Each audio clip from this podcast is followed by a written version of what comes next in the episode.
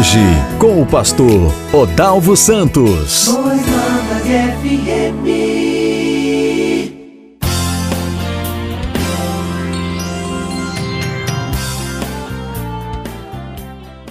Queridos, a nossa palavra nesta manhã de sexta-feira está em Marcos capítulo 10, verso 46 a 52, que fala sobre a cura do cego de Jericó. Diz assim a palavra do Senhor: E foram para Jericó quando ele saía de Jericó juntamente com os discípulos e numerosa multidão.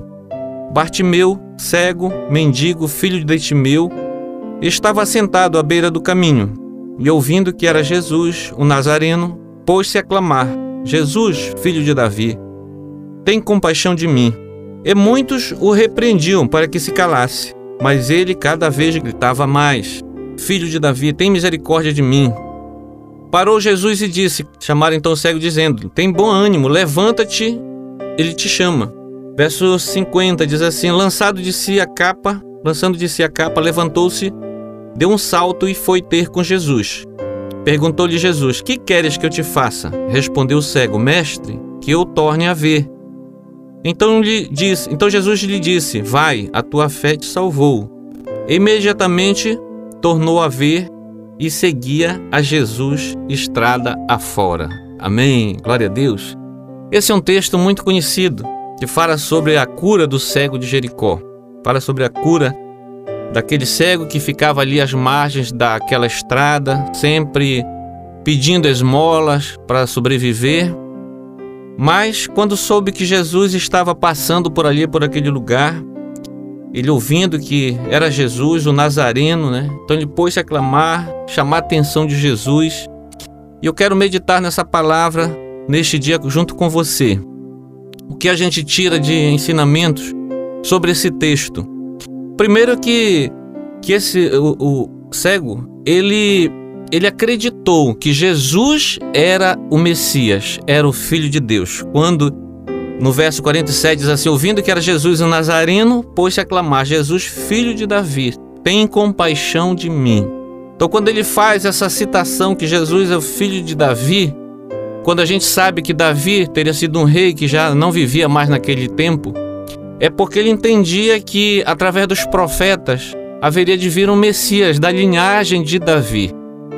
Então, ali, quando ele chamava, ele clamava por Jesus, ele tinha essa consciência de saber que Jesus era o Messias. E tanto que ele diz a Bíblia que ele gritava, ele chamava a atenção de Jesus, porque ele acreditava que se Jesus parasse ali, ele poderia ter o seu milagre, a sua cura. Então ele clamava e pedia. Ainda que as pessoas tentassem repreender, como diz aqui no verso 48, e muitos o repreendiam para que se calasse, mas ele cada vez gritava mais: Filho de Davi, tem misericórdia de mim. Até que Jesus, ouvindo aquele clamor ali, ele parou a multidão. Aí no verso 49 diz: Parou Jesus e disse: Chamai-o. Chamaram então o cego, dizendo-lhe: Tem bom ânimo, levanta-te, ele, ele te chama. Então o cego ali estava desesperado, estava triste, estava querendo a sua cura, o seu milagre. Eu não sei como você está nesta manhã, qual é a sua necessidade, o que você passa, o que você tem passado. Mas creia que Jesus é o mesmo, ontem, hoje e eternamente. Ele continua fazendo milagres. Qual é o seu milagre? Qual é o seu desejo? O que você quer para esta manhã? Assim como Jesus perguntou ao cego, ali no verso 51, diz assim: Perguntou-lhe Jesus: Que queres que eu te faça? Respondeu o cego: Mestre, que eu torne a ver. Nesta manhã, Jesus ele continua perguntando para mim e para você: O que queres que eu te faça? Qual é o seu problema? Qual é a sua dificuldade? Aonde você precisa de uma ajuda, de uma intervenção de Deus, de Jesus na sua vida, para que o seu problema seja resolvido, a sua situação a sua doença seja curada, o seu milagre aconteça. Qual é a sua dificuldade? É um problema na justiça? É um problema de relacionamento na família? Jesus está perguntando: o que queres que eu te faça nesta manhã? E você pode orar e falar com o Senhor nesta manhã e dizer para Ele a tua necessidade. Eu não conheço o seu problema, eu não conheço a sua necessidade, mas Deus conhece mas ele quer ouvir da sua boca. Porque Jesus, certamente, sendo Deus, sabia qual era a necessidade ali do cego. Mas ele perguntou: O que queres que eu te faça? E a gente, lendo todos os, os, milagres de Jesus, sempre Jesus perguntava às pessoas: O que queres que eu te faça? E a gente entende que isso é um respeito que Deus tem às nossas decisões, às nossas escolhas. Nós temos o livre-arbítrio de fazer, de pedir o que quisermos. Mas Ele quer responder, Ele quer satisfazer as, no as nossas necessidades, os nossos desejos. Então, nesta manhã também, apresenta para o Senhor as tuas necessidades, os teus problemas, as tuas dificuldades. Eu creio que Jesus pode fazer, pode operar um milagre, pode responder as tuas orações. Mas a gente precisa falar com Ele. Ele respeita as nossas vontades. E eu quero levar também este tema para a nossa família, para os nossos relacionamentos familiar, em casa. Eu quero te perguntar também se você tem respeitado a vontade do seu cônjuge, da pessoa que vive com você.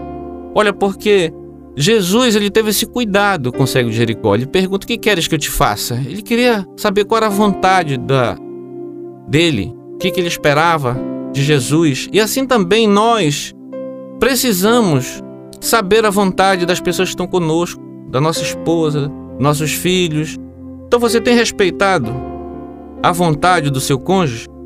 Jesus ele respeitava a vontade das pessoas. Ele não curava antes de saber o que a pessoa desejava, o que ela queria. Ao final desse texto ele diz assim, no verso 52: Então Jesus lhe disse: Vai, a tua fé te salvou. E imediatamente tornou a ver e seguir a Jesus estrada afora. Então Jesus disse, não só curou ele do seu problema físico, como ainda curou ele do problema da alma, porque ele acreditou, ele teve fé que era Jesus, que era o Filho de Deus. Então crer, a palavra diz crer no Senhor Jesus e será salvo, tu e a tua casa. Então ele creu que era Jesus, que era o Filho de Deus, e ali ele já teve acesso à sua salvação, a sua vida eterna. Então Jesus ali providenciou a sua cura física e espiritual. Saiu dali curado.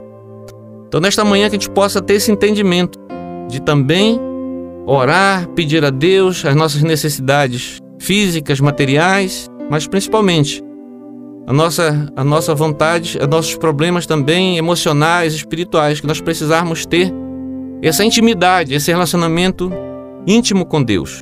Amém? Mas, querido, voltando à tua família, eh, você tem respeitado então a vontade do seu cônjuge?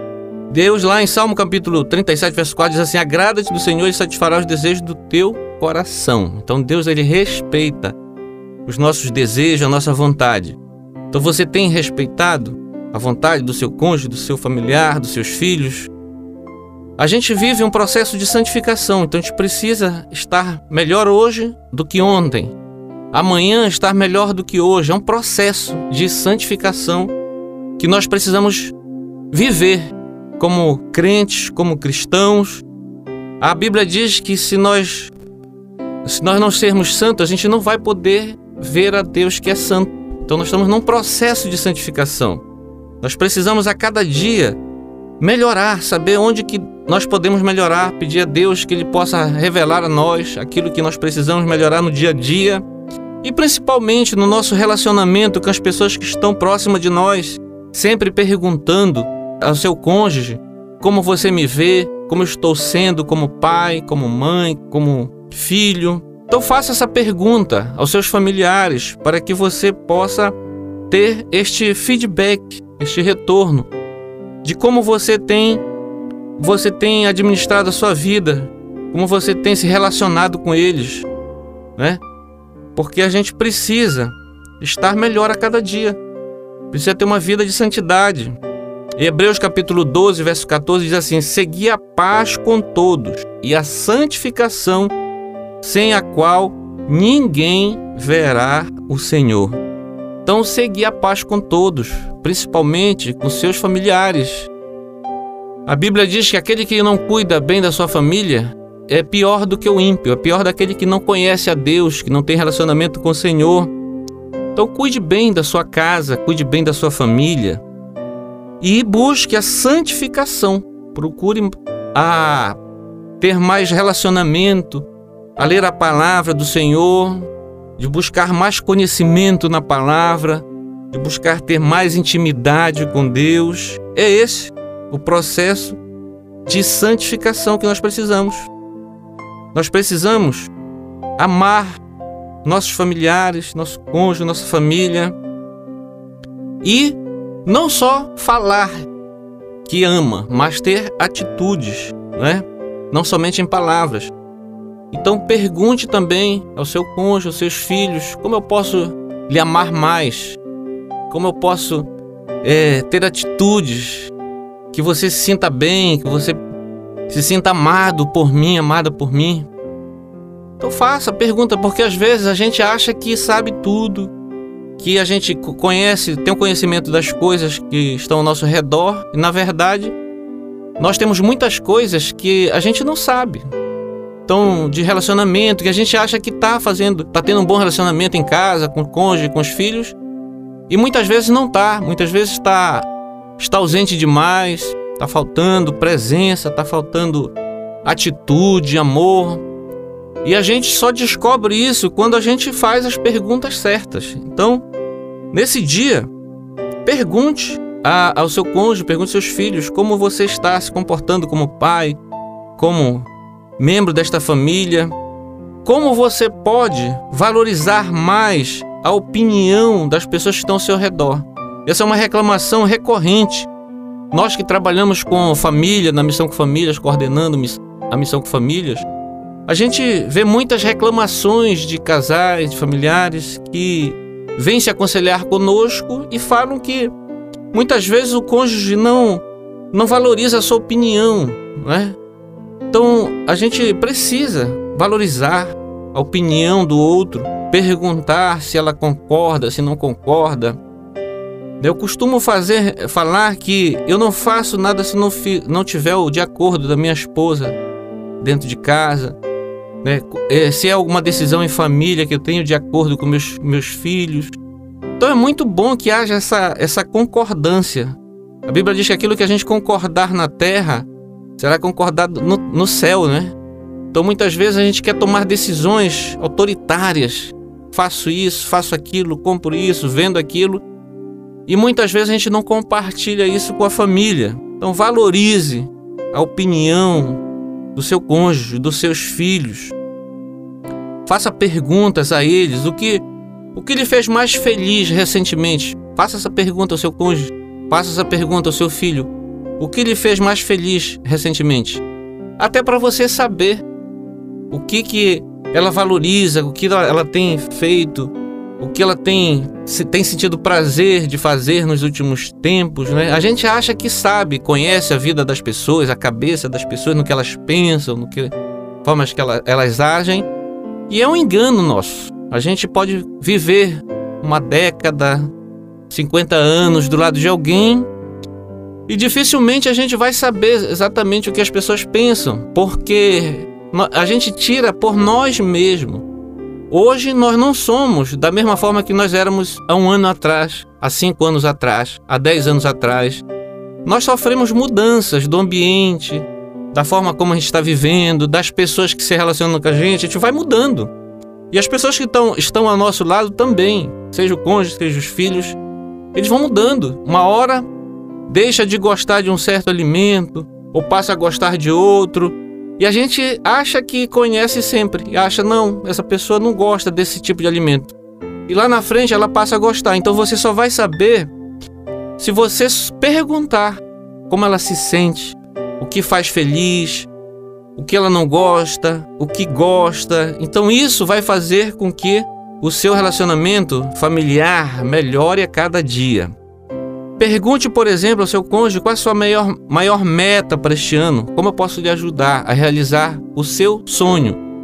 Jesus, nesse texto, ele pergunta ao cego de Jericó: O que queres que eu te faça?